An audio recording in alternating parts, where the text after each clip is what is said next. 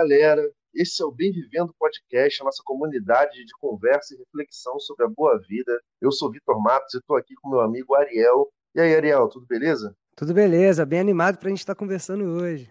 É isso. E hoje a gente vai falar de um tema que atravessa a vida de todos nós, de alguma forma, que é o trabalho. O trabalho que dá para a gente ali o sustento, que faz a gente conseguir chegar onde a gente quer e que é muitas vezes o motor da nossa vida, né? O que faz a gente, por exemplo, estudar, buscar uma melhor, um avanço ali, enfim é o, tra o trabalho ele na verdade acaba sendo o centro das nossas atenções é, durante muito tempo né? escolha de carreira tem que ir para a escola para poder estudar e crescer e ser alguém na vida depois que você escolhe a carreira decisões durante esse percurso né então assim é muito interessante falar de trabalho porque a vida humana se desenrolou para um momento né que é, o trabalho ele passou a ser o grande signo, a grande, o grande objetivo, né?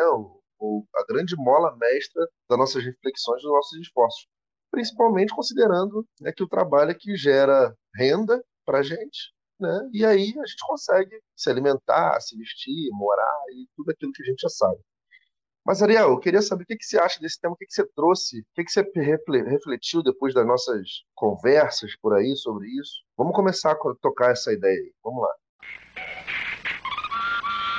E lá vamos nós. Cara, é curioso, porque assim, falar de trabalho vem várias questões na minha cabeça, muita coisa. Você mesmo falando na introdução, você disse, né, o trabalho, a gente tem que trabalhar para ser alguém na vida. Só que isso envolve muita coisa, porque a sociedade ela estabelece de uma maneira meio bizarra o que quer ser alguém na vida. E, sei lá, acho que isso seria uma questão interessante, não sei se para esse episódio, mas é, é, curioso. Você é alguém na vida se você for advogado, médico ou engenheiro, né? Você tem muito dessa questão aí. Às vezes a pessoa quer ser artista, às vezes a pessoa quer dançar, às vezes as pessoas querem uma profissão que não tem nada a ver com prestígio social. Às vezes, na nossa, falando de um pouco do trabalho do futuro, uma profissão que muitas pessoas escolhem hoje ainda é vista com muito preconceito e muito descaso, é o fato das vezes a pessoa querer ser um produtor de conteúdo, fazer vídeos para o YouTube, virar um pro player de game. É tão difícil hoje as pessoas entenderem e aceitarem que o videogame virou um esporte, porque parece que esporte é só físico. Videogame, que antes era visto como uma diversão, uma coisa, desliga esse videogame, porque você não vai ser ninguém na vida se você ficar jogando videogame. E hoje você tem pessoas que não só ganham muito dinheiro com videogame, mas que influenciam muitas outras, estão até famosas. Cara, é muito louco isso de ser alguém na vida, né? Porque se você considera que o trabalho termina quem você é na vida, se você é alguém ou não, significa que existem vários níveis de ser alguém, né? Você trouxe aí umas profissões, advogado, engenheiro, médico. Esses são alguém na vida, mas é alguém mesmo, é alguém é, de verdade, alguém profundamente alguém. Né? Agora, se o cara é professor, ele já não é tão alguém assim, né? O que é muito louco, é muito é um contrassenso muito grande, porque o professor ensina o médico, ensina o advogado. E se ele eh, trabalha numa profissão mais basal, né, que exige de repente um nível de escolaridade mais inicial, aí ele é quase alguém, né? Ele é um semi-alguém, é um ao, não chega a ser alguém. Eu não entendi o que ele falou. Cara, isso é muito, muita doideira. Agora, essas novas profissões também passam por isso, porque a gente está ligado àquilo que é verdade, é, como ser alguém na nossa vida, né, passo pregressa, o que a gente aprendeu, por ser alguém é ser militar, ser jogador de Free Fire não é ser alguém. Mas o que, que certifica esse ser alguém agora? O que, que muda essa lógica? É quando essa pessoa que tentou ser alguém de uma forma não convencional, tipo jogando Free Fire, traz um bolo de dinheiro para casa. Aí pronto, né? Aí você é alguém sim, porque você está fazendo algo é, honesto e está gerando um lucro muito grande. Ah, você é youtuber? Mas youtuber, isso é profissão? Aí você fala, olha aqui, ó, tô ganhando X dinheiros por mês. Ah, então é. É profissão, sim, adorei. Mas é complexo, assim, é complexo você sobrevalorizar é, algumas coisas, né? Por exemplo, não nada contra, mas alguém que produz um conteúdo com muito, com muito baixo, muita baixa importância e consegue ganhar muito dinheiro, porque isso gera muitos seguidores e tal. Enquanto alguém, uma outra pessoa que, por exemplo, ensina, é professor, não consegue, né? A gente tem os professores mais baratos do mundo no Brasil, não consegue, né, é, receber uma renda, quiçá, para se sustentar e sustentar sua família ali com mínimo de dignidade. Mas isso é uma discussão talvez um pouco mais complexa, mais profunda do que a gente quer fazer, ou melhor, não é nem mais profunda, mas é em outro viés, né, que é sobrevalorização de uma profissão em detrimento de outra. Mas é isso, eu acho que, que, é, que profissão é, é, certificação também, é, é, humanidade nesse sentido, né? Da pessoa, olha, você é alguém porque você tem uma profissão e tal profissão. Acaba sendo meio sobrenome, né? Por a gente viver numa sociedade capitalista, uma profissão é valorizada de acordo com a quantidade de dinheiro que ele gera, diretamente para as pessoas. Então, o jogador de futebol ganha muito dinheiro na lógica capitalista porque ele gera muito dinheiro em apostas, em patrocínio, em propaganda. Mas um professor que talvez não gere tanto dinheiro diretamente, mas forma pessoas que são fundamentais para a sociedade, um professor de um ensino básico que muda a vida de uma pessoa e essa pessoa pode virar algo muito importante. A gente viu a importância dos professores da universidade em si na própria pandemia, o quanto que a UFRJ, puxando um pouco de saco aqui para nossa casa, não foi fundamental para o combate à pandemia no Brasil, o ensino, a pesquisa, a extensão, tudo que envolve aqui a universidade, esse tipo de coisa o capitalismo ele não valoriza, ele ignora completamente porque ele quer o dinheiro vivo que é gerado na hora, é o lucro. Uma outra questão interessante, ah, beleza, você falou que a pessoa volta cheia de dinheiro para casa e agora o trabalho dela é valorizado, mais uma vez corroborando do quanto que o que importa para o capitalismo é o dinheiro. Mas tem um lado muito interessante dessas novas profissões como streamer de games, pro player ou produtor de conteúdo, que é a alta complexidade que é fazer uma coisa desse tipo de qualidade. Um outro exemplo que eu gosto muito, um humorista, que hoje tem crescido muito. Fazer humor é uma das coisas mais difíceis que existe que um ser humano consegue fazer. Não é fácil. Fazer humor babaca é fácil. Fazer humor ofendendo os outros, sendo misógino, sendo homofóbico, sendo racista é fácil. Aí os doentes vão rir com esse humor. Mas fazer um humor inteligente, bem fundamentado, é muito difícil. Principalmente quando você mistura o humor criticando a sociedade. Não à toa, Charlie Chaplin é considerado um dos maiores gênios do cinema.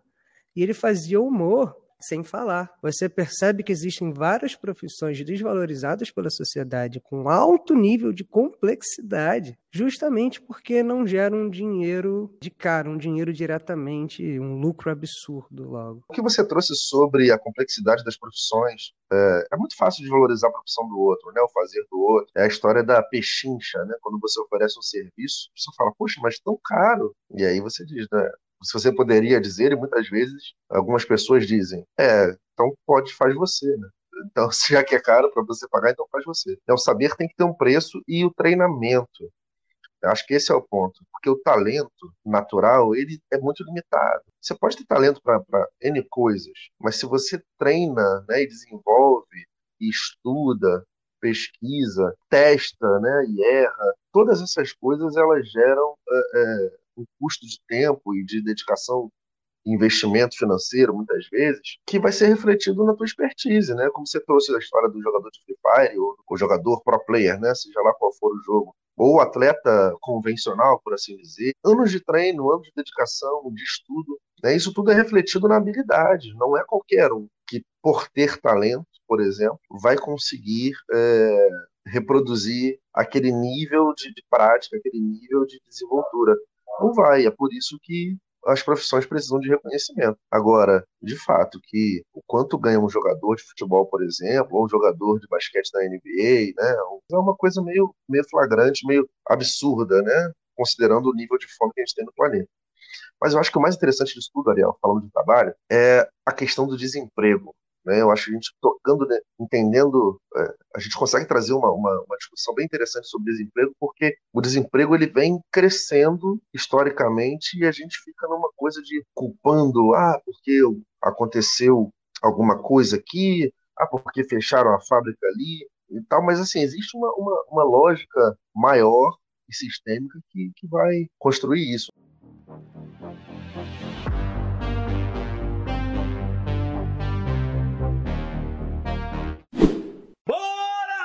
Primeiro, assim, acho legal trazer aqui alguns dados. Eu estava pesquisando aqui no IBGE só no primeiro trimestre de 2022, nós temos cerca de 11,9 milhões de desempregados no Brasil, que corresponde a mais ou menos uma taxa de 11,1%. E de desalentados, ou seja, pessoas que já desistiram de procurar emprego porque não têm mais esperanças de conseguir, 4,6 milhões de pessoas, com uma taxa de subutilização de 23,2%. É uma taxa considerável de pessoas desempregadas que tem crescido. A pandemia aumentou mais ainda o desemprego emprego e tudo mais. Só que eu penso numa coisa, Vitor. Será que o desemprego não seria algo interessante para o capitalismo? Eu sei que tem outros fatores, como a mecanização do trabalho, a educação precária que o nosso país tem, mas uma coisa interessante é manter as pessoas desempregadas para que a mão de obra seja mais barata e os salários sejam mais baixos, ou seja, para que o trabalho se mantenha com precariedade. Afinal, se tem poucos empregos, as pessoas tendem a aceitar qualquer coisa. O que você acha disso? É, isso é fundamental, né? Quando a gente fala em, em capitalismo, né? O capitalismo, a gente está falando, na verdade, o capital, né? A gente está falando, na verdade, de um sistema em que favorece quem já é favorecido. E aí, partindo desse, desse pressuposto, né, a gente vai entender facilmente que para quem tem grana e detém os meios de produção, né, os donos das, das empresas, grandes corporações, e aí eu não estou falando do micro, de você que tem um MEI, nem de você que tem uma microempresa. Eu não estou falando de você. Eu estou falando do, do, do, cara que é dono de uma grande empresa mesmo, né, de verdade. Mas estou falando desse cara porque esse cara, o que, que ele faz? Como ele pensa? Quanto menos eu gastar, né, e quanto mais eu tiver de receita, o lucro vai ser maior. Isso é uma conta simples, né? Então, como é que ele vai achar positivo que dentro de um mercado de trabalho uh, as pessoas sejam mais valorizadas e que as pessoas estejam todas empregadas para poderem escolher seus empregos e dizerem não, aqui eu não trabalho porque aqui eu vou ganhar pouco. Não, você não está me dando condições, então eu vou trocar de empresa. Isso não é interessante, até porque tem todo um, engendra todo um outro trabalho, um gasto a maior né, quando um funcionário sai da empresa e vai para uma outra, quando ele está insatisfeito, ele processa. Então, sim, é interessante para o capital quando a gente pensa, personifica ele nos grandes capitalistas, né? Agora também, cara, você falou uma palavra importante, a mecanização, né? Acho que a gente pode atualizar ela um pouco para automação ou automatização, ou, enfim, inteligência artificial entrar no meio. Isso é muito, muito, muito, muito, assim, é uma super, superlativação desse conceito da automação como um todo, porque a gente está falando de um futuro muito próximo, né? a gente está falando dos próximos cinco anos, talvez dez anos, em que o nível de uso da inteligência artificial como forma de automação está chegando numa, num nível de ficção científica. A gente está falando de computadores que processam informação numa velocidade tamanha e que transmitem com 5G e com, com 6G que está sendo pesquisado né, e desenvolvido, mas já com 5G eles transmitem numa velocidade suficiente para que a gente tenha basicamente tudo ligado à internet.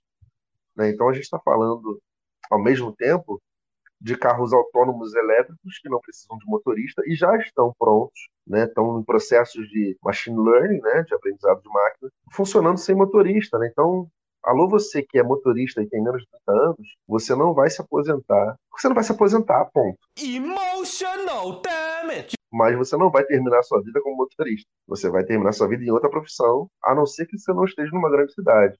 Mas se você é do Rio, de São Paulo, Belo Horizonte ou de fora do Brasil, de uma grande cidade, você provavelmente vai ser substituído por uma máquina que não precisa parar para almoçar, que não dorme no volante. Então, assim, prepare seu coração. Um termo interessante que você falou, que acho que merece ser elucidado, principalmente para quem não conhece, é o machine learning. É em tradução livre, é o aprendizado da máquina. O que, que acontece? Quando a gente está quando a gente está como se eu programasse inteligência artificial, né? Quando as pessoas estão criando uma inteligência artificial. Você tem algum distúrbio na mente, não é possível. Artificial, elas começam programando essa IA para com várias informações, então elas vão criando ela. Só que o machine learning é a habilidade dessa inteligência artificial de aprender coisas sozinha, através da própria experiência dela. Ah, agora eu entendi. Agora eu saquei! Agora todas as peças se encaixaram! Já é uma realidade, existe toda uma, toda uma área do conhecimento em volta disso. A gente já tem isso muito presente no nosso dia a dia, principalmente com os algoritmos de redes sociais, de anúncios na internet. Então imagina, por exemplo, sei lá, um carro autônomo que não só é programado para onde ir, mas que interpreta automaticamente qual o melhor caminho e tenta evitar engarrafamento, evita buraco você já tem né, as tecnologias para isso. Você já tem o Waze, né, que vai te identificar a melhor rota, que vai né, te indicar quanto tempo você vai levar até o lugar. E você tem né, vários outros aplicativos. O Waze é o que chega para a gente, né, o que está aqui disponível, né? Mas é só para ilustrar, claro. E você tem os carros autônomos já. Né? Você tem os drones autônomos também. Então é, é, só uma questão de tempo. Essa galera não vai trabalhar, não vai ter emprego mais quem faz isso. Tirando um pouco na batatinha, sendo meio teórico da conspiração aqui, sem querer ser alarmante nada, mas existe aí um rumor, uma coisa que não foi confirmada, por isso que fique claro, mas existe um engenheiro, se eu não me engano é da Google, que ele está falando por aí que a inteligência mais avançada da Google adquiriu vida, ou seja, passou a pensar por si mesma. Se isso é verdade ou não, eu espero que não. É uma coisa que realmente eu espero que não aconteça. Eu confesso que eu sou um cara que não é muito muito adepto dessa, dessas novas ideias de máquinas pensando, de metaverso. Não gosto da ideia de metaverso, não gosto da ideia de ver uma vida digital. É, ser meio jogador número um, que é um filme, um filme e um livro. Um filme de Steven Spielberg, inclusive, mas eu vi um ontem, inclusive, de metaverso, que eu vou recomendar. A gente recomenda filme aqui no podcast também, por que não? A gente vai ter que sempre estar tá recomendando alguma coisa.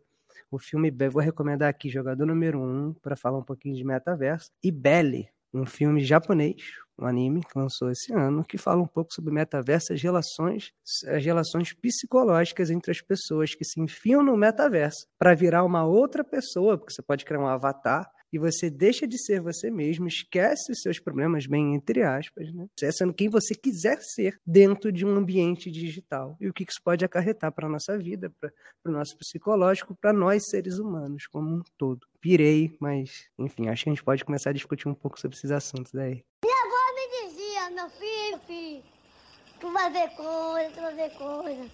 E eu tô vendo, eu ia dizer que nada. Isso é mentira de lindinho. Isso é mentira de Lindinha. Lindinha tá mentindo. Cara, eu acho que você não pirou muito, não. Sabe por quê? A gente já tá fazendo isso uh, no grau possível dentro das redes sociais. Né? Você pega uma pessoa que tem Twitter, Instagram, Facebook, e ela se comporta de um jeito específico em cada uma delas, ela mostra uma fração da própria, da própria existência em cada rede social. Porque ela quer ser extremamente politizada, né, com uma com bandeiras muito claras no Twitter. Ela quer ser uma pessoa extremamente feliz, que viaja, que passeia e que tem muito dinheiro no Instagram. E no Facebook ela quer ser uma pessoa mais neutra, né, o famoso low profile, né, que só vai lá curtir as coisas e ver as fotos dos sobrinhos e enfim, dos parentes distantes e stalkear o ex-namorado, ex-namorada e, e, só. Então, assim, não, não é muito diferente. A diferença é que no metaverso você tem uma, uma gama de possibilidades de imersão né, visual, auditiva, né, você, você consegue mover mais sentidos e bloquear é, a informação externa, mimetizando a impressão de que você está dentro de um outro mundo mas em alguma medida é exatamente isso que a gente faz. Tanto é que você entra no transporte público coletivo, você vê as pessoas com a cara enterrada no celular a viagem inteira. É, eu me lembro muito bem da infância de passar por os lugares e falar: não, ali tem uma placa escrita tal coisa no bairro tal, né, passando de trem, de ônibus. E hoje em dia isso não vai acontecer porque está todo mundo enterrado com a cara no celular. Eu, inclusive, falando de trabalho, ah, tá aí uma nova revolução, né? Uma nova, uma, uma, ponto importante dessa questão da, da, da automação, da mecanização, enfim, como nós quisermos chamar. A gente vai ter pessoas que vão trabalhar na programação dessas inteligências artificiais? Vai, vamos. Vamos ter pessoas que trabalham organizando essas frotas de carros autônomos. Vamos ter pessoas que, que compilam esses dados, ajudam, né? não compilam, compilam os computadores, mas que é, organizam essas informações, que pensam estratégias de marketing para os algoritmos utilizarem e entregarem às pessoas que podem ser mais interessadas ou que possam ser mais atingidas.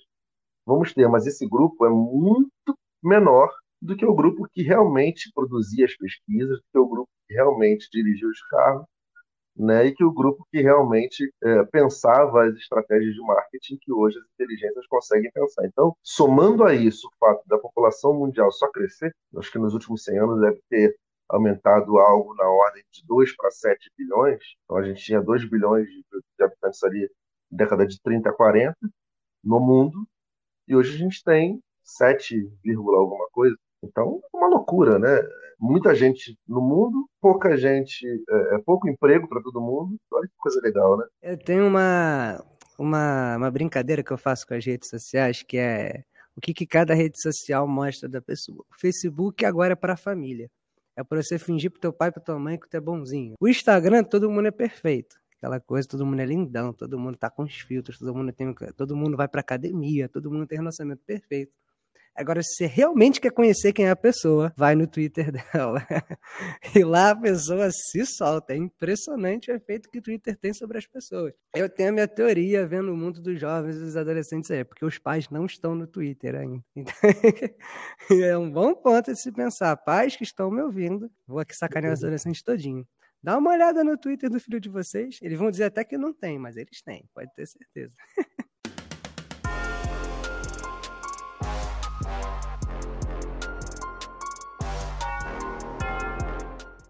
E tem uma questão interessante que você falou, né? Justamente essa questão dos carros autônomos, das entregas por drones, vem por uma questão que está muito, muito latente aqui no Brasil, que é a quantidade de pessoas que não estão conseguindo empregos formais, principalmente por conta da pandemia, e têm virados ou Uber ou entregador de, de aplicativo, né? Enfim, motoristas de aplicativo em geral que já é uma profissão extremamente precarizada, com condições de trabalho terríveis, sem nenhum apoio, uma grande exploração por parte das empresas, que tem por baixo do guarda-chuva dessas profissões muitas pessoas estão dependendo delas para sobreviver, e elas ainda têm uma perspectiva de sequer existirem mais no futuro, porque tudo isso vai ser automatizado. É um cenário que traz preocupações.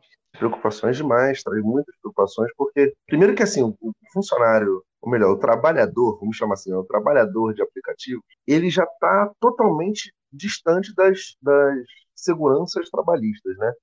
Então é um cara que não tem direito, por exemplo, de pegar Covid e ficar sem trabalhar porque ficou sem trabalhar, ficou sem receber. E a gente já falou aqui no podcast, é muito óbvio que sem dinheiro você sequer come, quiçá fazer outras coisas. É um trabalhador que usa, não tem uniforme, né? Então ele desgasta suas próprias roupas é um trabalhador que não tem maquinário, então ele usa o seu carro, sua moto. E então você vai pensando que já é um cara que está sempre no limiar de a qualquer momento ficar sem renda por conta de qualquer coisa. Aí alguém pode estar ouvindo e pensando assim: ah, nada a ver, isso não vai acontecer, porque uh, não vão deixar acontecer, não vão deixar acontecer. Cara, as leis trabalhistas nem se aplicam a esses caras. Ainda digo mais: na construção civil, existem muitos incentivos aí para que máquinas que conseguem fazer o trabalho de muitos homens não sejam utilizadas. O emboço de parede, por exemplo, tem máquina pra caramba que faz emboço sem precisar daquela clássica jogada de massa na parede com a colher de pedreiro e, né, e vem, papai, e camurça, aquela história toda. Tem máquina que faz isso já há um bom tempo, cheio de vídeo na internet aí. Inclusive, se você quiser aí que tá ouvindo, vai lá e procura assim, máquina de emboçar parede. É muito interessante. Dá até vontade de comprar uma depois você lembra que você não precisa emboçar parede nenhuma. Mas, de qualquer modo, é, interessante você é, imaginar que não, cara, não tem proteção.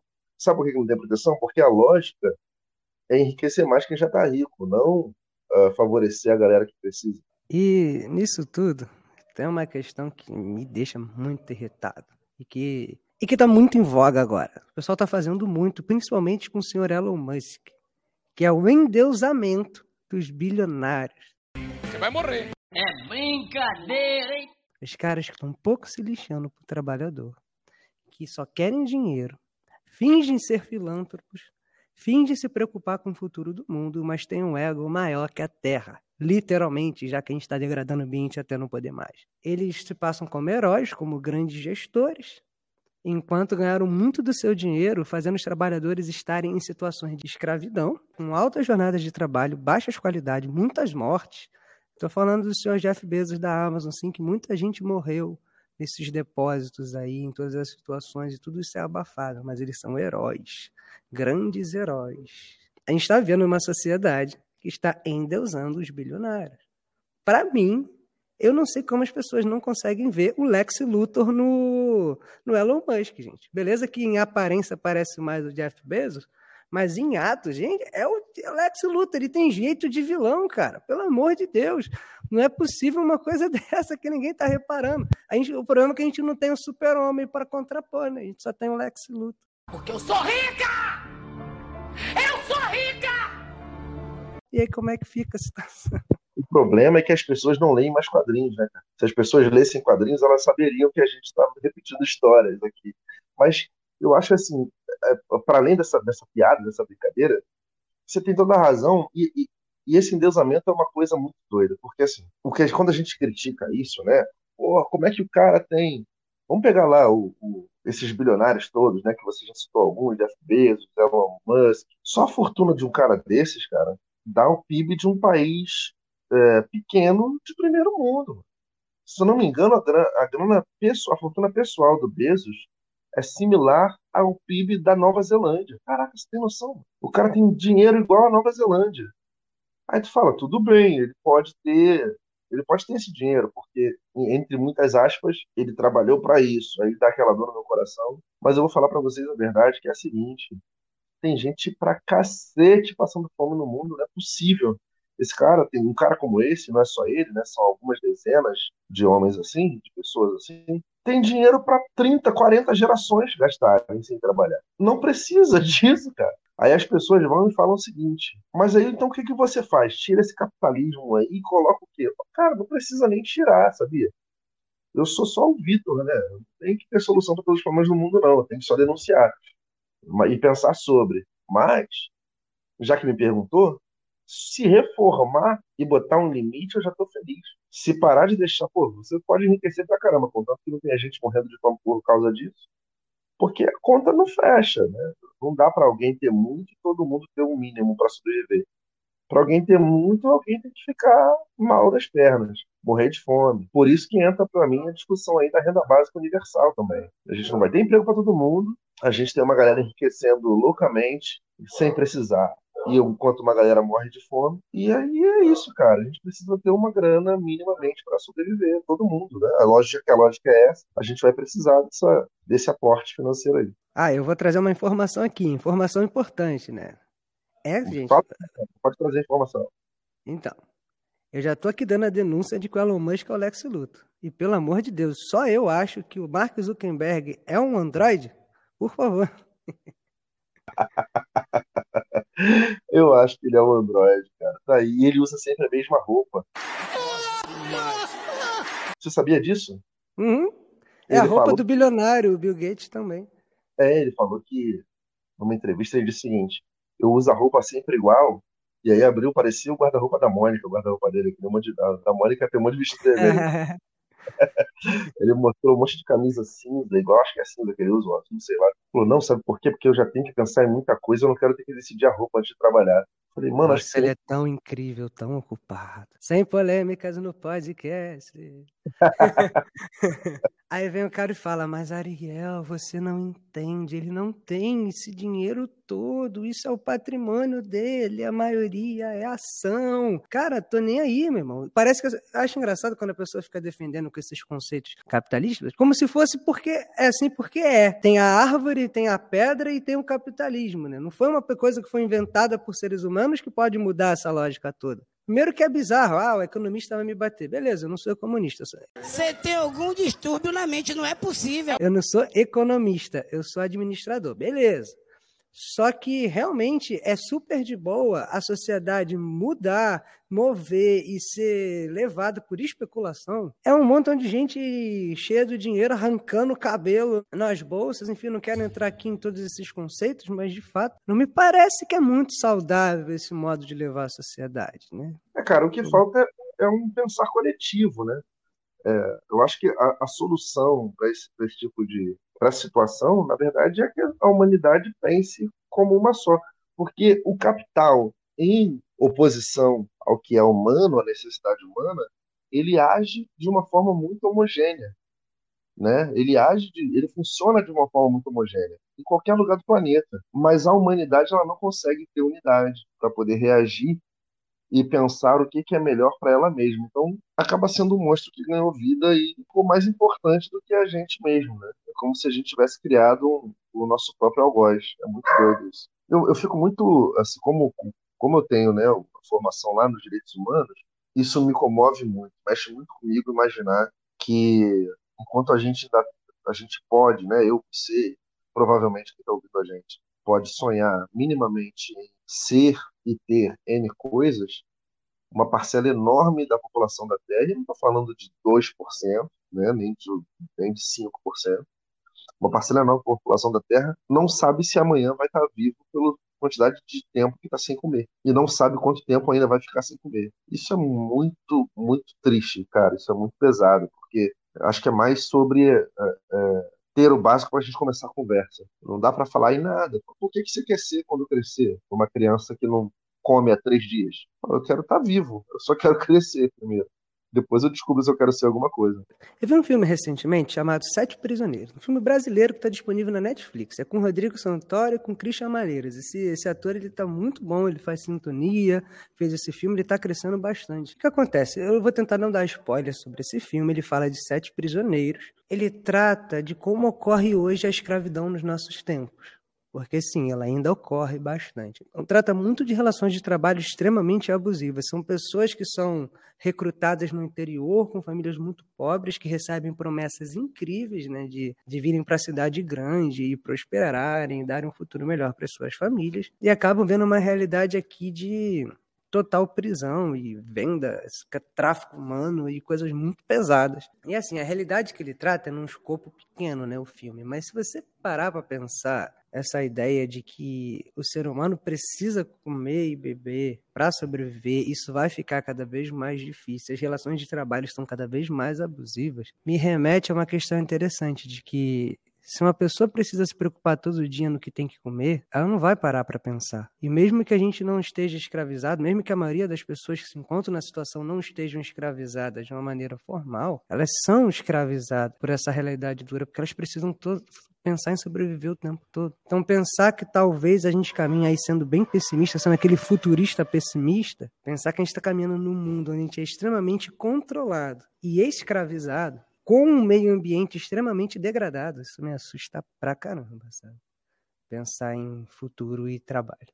Isso que você está trazendo é o conceito praticamente de cyberpunk. É só você inserir aí umas inteligências artificiais querendo dominar o mundo e a gente vai estar tá aí facilmente no Exterminador do Futuro é, e por aí vai. Mas, cara, a tendência, assim, como, como, sendo um pouco otimista, né? A gente tem tanta ferramenta bacana já pronta para contornar esses problemas, né? Que é as tecnologias de energia renovável, que são é, as políticas de renda básica que já estão muito modernizadas, muito pensadas, muito batidas, e tantas outras formas de, de construção de uma sociedade um pouco mais igualitária, que eu tenho a sensação de que é possível e que é até é, mais do que improvável, não vou dizer provável não, que eu vou estar sendo otimista até demais para mim, mas assim, que não é tão improvável que a gente contorne bem as situações que estão se desenhando. Claro que as mudanças climáticas, por exemplo, são outros problemas e são mais urgentes. Mas você reparou como é que na pandemia a gente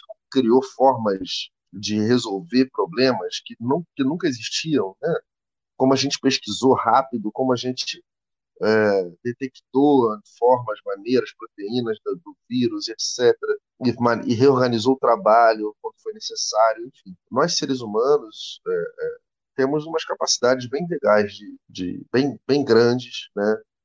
de lidar com as situações, e é nessas situações, na verdade, que essas capacidades se afloram. Eu acho que o que falta hoje é uma conscientização geral sobre o grau de problema que a gente está enfrentando, né? Novamente aí eu vou voltar naquela, naquela lógica. Falta um pensamento mais é, de unidade no, na raça humana. A gente ainda tem um pensamento muito individualista, né? E muito é, farinha pouca, meu pirão primeiro. Então, enquanto eu não fico desempregado, eu não penso em desemprego, né? Eu concordo com o que você falou, de fato.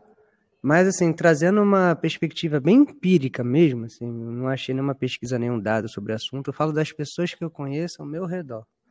Né, a, gente vivenciou essa mudança, a gente está usando aqui um recurso que foi criado para fazer esse podcast, a gente está gravando à distância, está usando um recurso que foi criado durante a pandemia para que a gente conseguisse se comunicar, que é o OBS Ninja, por exemplo. Beleza várias dinâmicas, vários problemas foram resolvidos. Mas eu sinto que nós somos dois, duas pessoas de classe média, servidores públicos. Então a gente viveu essas mudanças. Mas a minha visão do trabalhador normal é que ele só perdeu o emprego mesmo, ele só teve dificuldade de se alimentar. A pandemia para ele foi só uma angústia atrás de angústia, sabe? Então, quanto esse futuro talvez não dê certo para aqueles que realmente têm condições financeiras para aproveitar dessas soluções, ou realmente serão soluções democráticas que venham a ser para todo mundo. Qual é o preço dessas soluções? Essas soluções realmente vão isso é muito da ficção científica, essa coisa de que é a nave que pegou os magicos e levou, que é a cidade feita de não sei o quê, que é o campo de concentração, que é aquela parada. Isso é muito famoso nas histórias de ficção e tal. E o quanto que nesse futuro, de fato, a gente vai ser otimista a ponto de fazer, de criar soluções que realmente aumentem a qualidade de vida da, dessa população que tende a crescer. É, essa população primeiro tem que ser vista como parte da humanidade, né? A humanidade vai encontrar soluções. Isso é fato. Agora, para essas soluções chegarem na ponta, essa ponta precisa ser composta por pessoas vistas realmente como pessoas. Podemos fazer um diálogo com o início do podcast? Podemos. O que, que a gente falou? Que o trabalho humaniza e que tem profissões que humanizam mais que outras, no sentido de ser de tal profissão você é muito alguém, ser de uma outra profissão você é menos alguém. E não é só isso, né? O território onde você vive também faz isso com você. Você é mais ou menos alguém se você mora em um lugar ou outro. Você é mais ou menos alguém se você tem determinada cor da pele. Você é mais ou menos alguém se você é, tem uma aparência é, cis heteronormativa ou não. E aí, só fazendo uma desconstrução rápida, cis heteronormativa é aquilo, né? Tem cara de heterossexual, aparência de heterossexual, e isso é a norma. Né? Então, a gente é, precisa também humanizar mais as existências, a pluralidade de existências, de formas de existir nesse planeta, né? de formas de viver, de lugares onde viver, para poder conseguir que tudo, tudo aquilo que a gente encontrar de solução, tudo aquilo que a gente aplicar de melhoria para a humanidade, a gente sinta a necessidade de democratizar. Né? Porque quando eu falo a gente, não estou falando nem de mim nem de você, estou falando da gente que não sente, da gente que, que é egoísta, da gente que vê as coisas de uma maneira mais engessada, né? dentro de parâmetros que não são mais viáveis, nunca foram, mas não são nem, nem mais entendidos como viáveis, que é esse padrão preconceituoso, segregador, né, que entende que alguns são merecedores e outros não são. Acho que é mais ou menos por aí também, que é, um, é uma outra face do caminho para nossa para nossa evolução e nossa sobrevivência enquanto espécie. É interessante o quanto que esse assunto retoma o primeiro de ser alguém na vida. E eu penso aqui, de acordo com a nossa conversa, no caminho que ela está indo, que talvez não seja só uma coisa das profissões, Talvez o ser alguém na vida nos caracterize ou não como humanos diante do capitalismo, diante da nossa ordem vigente atualmente. É justamente o que você falou, a gente precisa pensar quem são os seres humanos de fato. E mais, né, a gente já expande para a natureza, que não deveria ter também direitos no mesmo sentido. Afinal, se você cria algo para a humanidade, ela deveria de fato servir para todo mundo.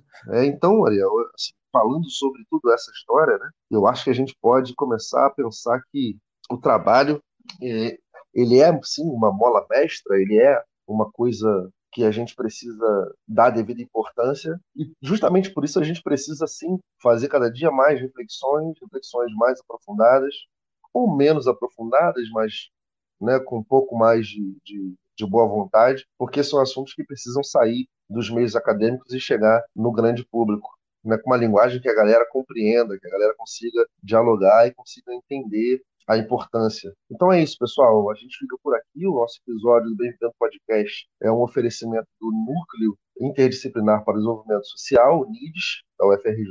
O Ariel aqui também vai fazer sua saudação de despedida. Pessoal, muito obrigado por estar ouvindo. Foi muito bom conversar hoje aqui. E eu quero conversar com vocês, continuar conversando. Vai lá no Instagram do NIDS, o FRJ NIDS, e fala com a gente. A gente tem sempre o post do episódio. Fala o que você achou, faz uma pergunta, vamos trocar uma ideia. É muito importante que a gente crie essa comunidade para estar conversando. Afinal, a gente pirou para um montão de lado aqui e a gente quer que você participe da conversa.